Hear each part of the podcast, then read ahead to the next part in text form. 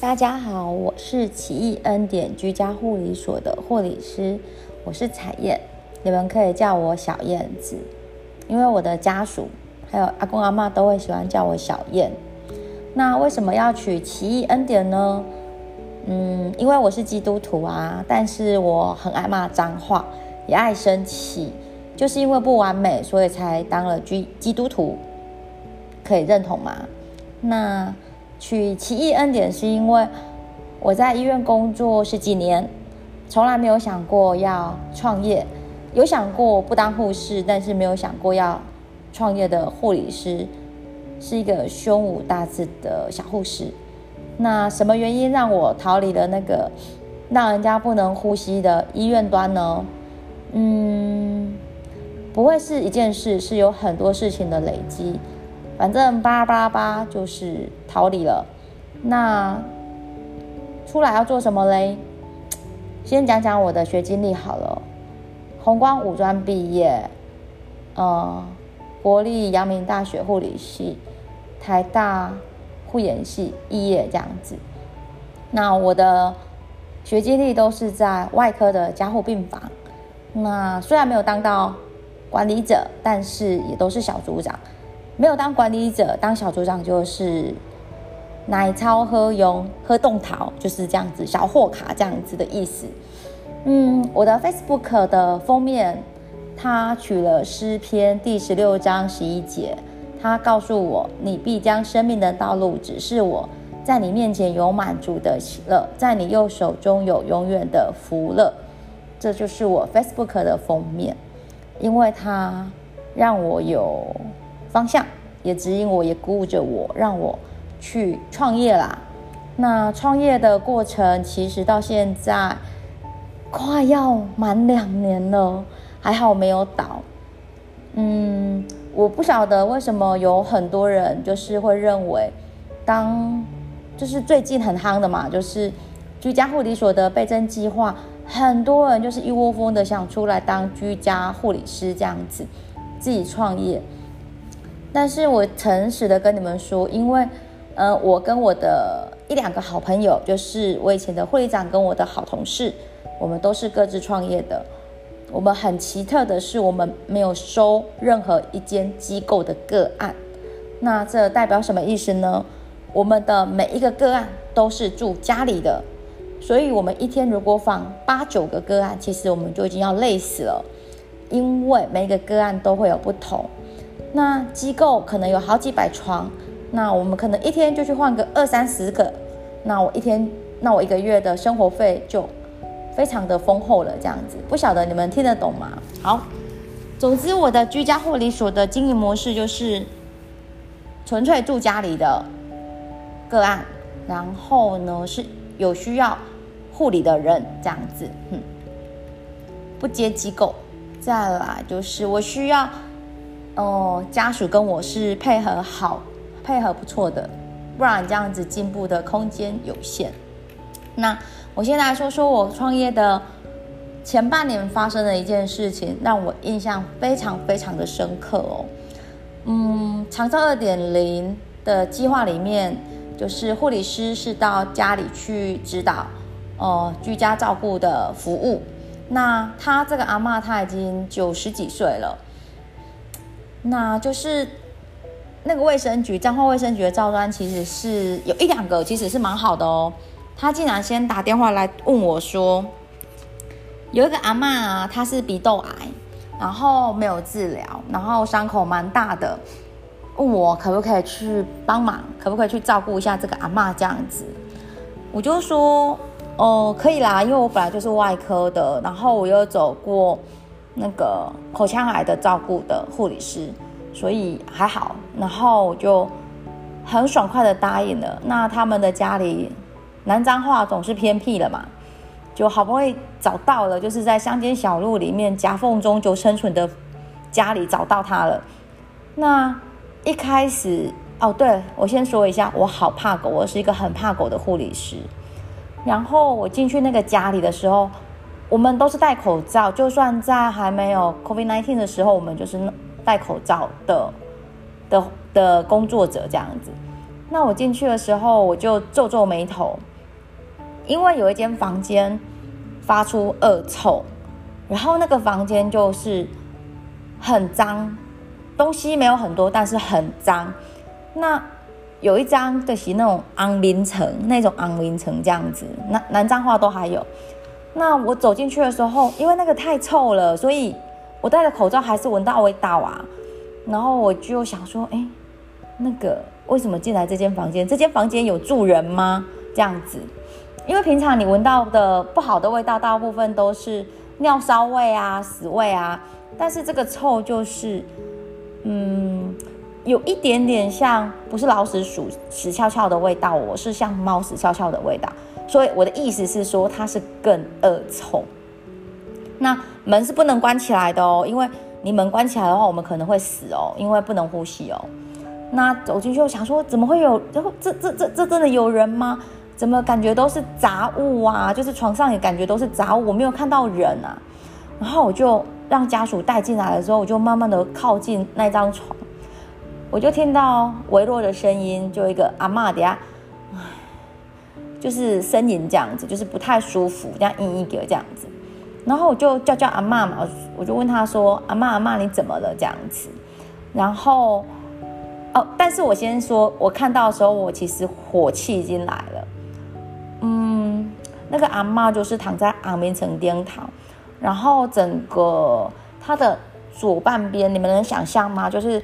从鼻子、鼻孔往里面跟往外面扩张，整个口腔到上颚，然后到眼窝下面，就是左半边的脸，大概有应该差不多八公分大小，八乘以八乘以应该差不多六公分的大小的伤口。呃，为什么我说它是伤口？是因为它用卫生纸盖起来，那卫生纸外面都剩。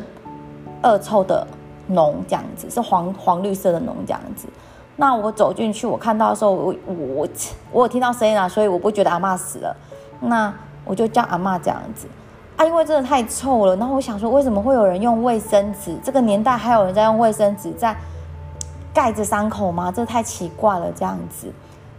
然后我就随口问了一件事，我就说。哎，这个伤口多久了？然后他们就说快一年了。我就说那为什么你们不带他去带阿妈去医院呢？我帮你们叫救护车好不好？他就说我妈妈去医，他他两个儿子啊，那个老大就勾一郎嘛，然后小儿子也是勾一郎，可是小儿子就是态度不是很友善。嗯，那我走进去了，然后我就就想要请他们带回去医院端嘛，因为。我把那个卫生纸打开的时候，其实差点吐出来，因为那个味道真的是太可怕了。然后那个卫生纸拉出来的时候，就是移除的时候，那个脓就像瀑布一样，哎，就是源源不绝这样火山爆发的冒出来这样子。那我又很怕阿妈呛到，所以我就只好把它侧翻、侧侧翻，让它的脓引流的更好这样子。那。我就是边手手中边做事情，就是边用生理食盐水冲冲洗那个伤口。你们想象哦，他躺着，那我是从鼻子灌生理食盐水进去，所以他是不是很容易呛到？所以我灌进去要就马上帮阿妈做侧卧的动作，让它引流出来，就这样反复反复反复反复，整瓶的生理食盐水都用完了这样子。那。可能速度也够快，所以阿妈我没有听到阿妈呛咳，那也有可能他是不会咳啦吼。那那时候接触的时候，我就希望他们可以回去医院就医这样子。那家属说了他的难处，事实上我是不太能接受这样子。到后面就是我说不能接受是指他们不想要带去医院，然后我说那我帮你叫申请富康巴士好不好？那他们也拒绝我，就是救护车也不要，我帮他们带回去医院也不要，然后我申请二点零的富康巴士，他们也不要。那我其实火气就上来了，因为伤口有够大，有够臭，然后阿妈整个就是很不舒服。那我在换药的时候，其实我自认我已经非常轻柔的，手边没有任何的止痛，没有吗啡贴片，没有乳眩，什么都没有啊，所以我只能轻柔的这样子。那在用的时候，阿妈就是会。呻吟，然后手会稍微来推我一下，就是表示他不要用这样子。那我边换的时候，我就只有问了他那个大哥，看起来是比较正常的大哥，说：“儿子啊，老大，我就说，阿妈这样子还有办法吃东西吗？”他就说：“可以啊，慢慢喂就好了啊。”我就说：“他这样子一整天有喝一瓶牛奶吗？”他就说：“那哪有那么多？没有啦，就越来越严重。”那我就说：“你们这个伤口放在家里，你们期待是怎么样的收尾哈？”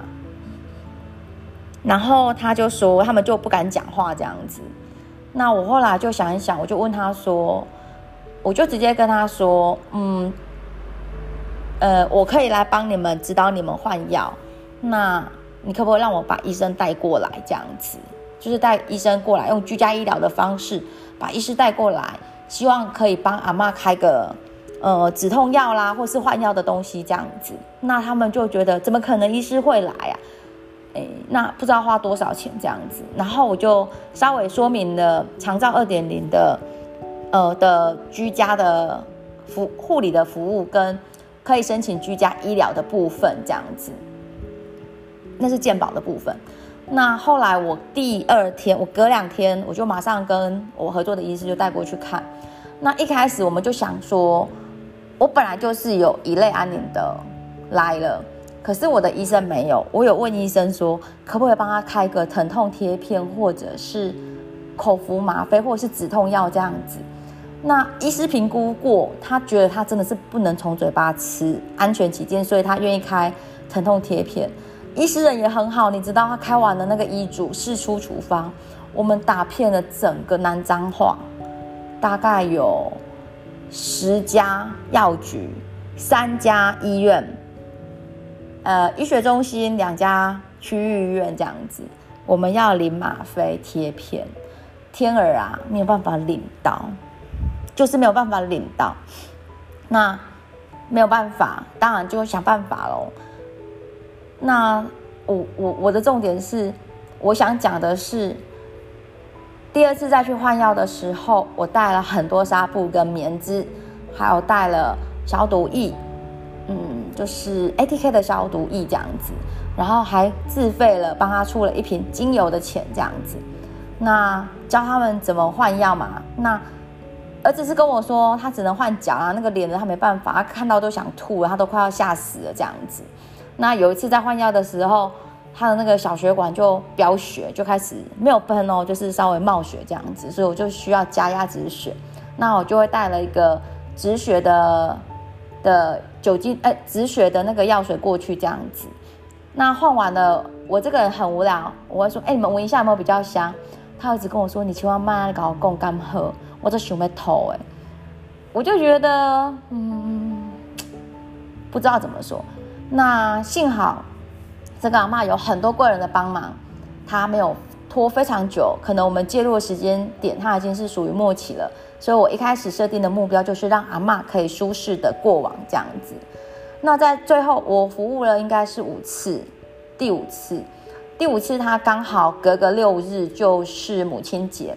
那礼拜五过去服务的时候呢，礼拜五过去服务的时候，我帮阿妈换完药之后，我突然觉得想帮阿妈拍一张照片。我有帮阿妈拍照片，可是我拍的照片是伤口的照片。可是我第最后一次服务的时候，我发现。阿妈感觉非常的 peace，然后很干净，然后感觉就是病好的感觉这样子。那那时候其实我血压已经量了两三次才比较明确。那手边摸脉搏，其实它是有的规律的，但是就是就是血压量不太出来，这样就是需要换个姿势这样子，可能他在痛还是怎么样。那不管，我就突然神来一笔，就跟他说，嗯。你们可能要有点心理准备。那如果飙血，我教你怎么处理。那没有呼吸，你要怎么测？测量没有呼吸。那后续的死者你要怎么申请？这样子，我就顺便写一写，然后顺便录影跟他们说这样子。那那一天礼拜五最后一次服务的时候，我没有帮阿妈拍照，就不知道为什么没有拍。那隔天就是礼拜六的早上，大概七点半。家属打电话告诉我，阿妈已经过往了，没有呼吸了，这样子。那我就说好，这件事情告诉我什么事情？或许在台湾医疗真的非常非常的进步，会用医疗的人很多，那每一个家庭有每个家庭的难处。嗯，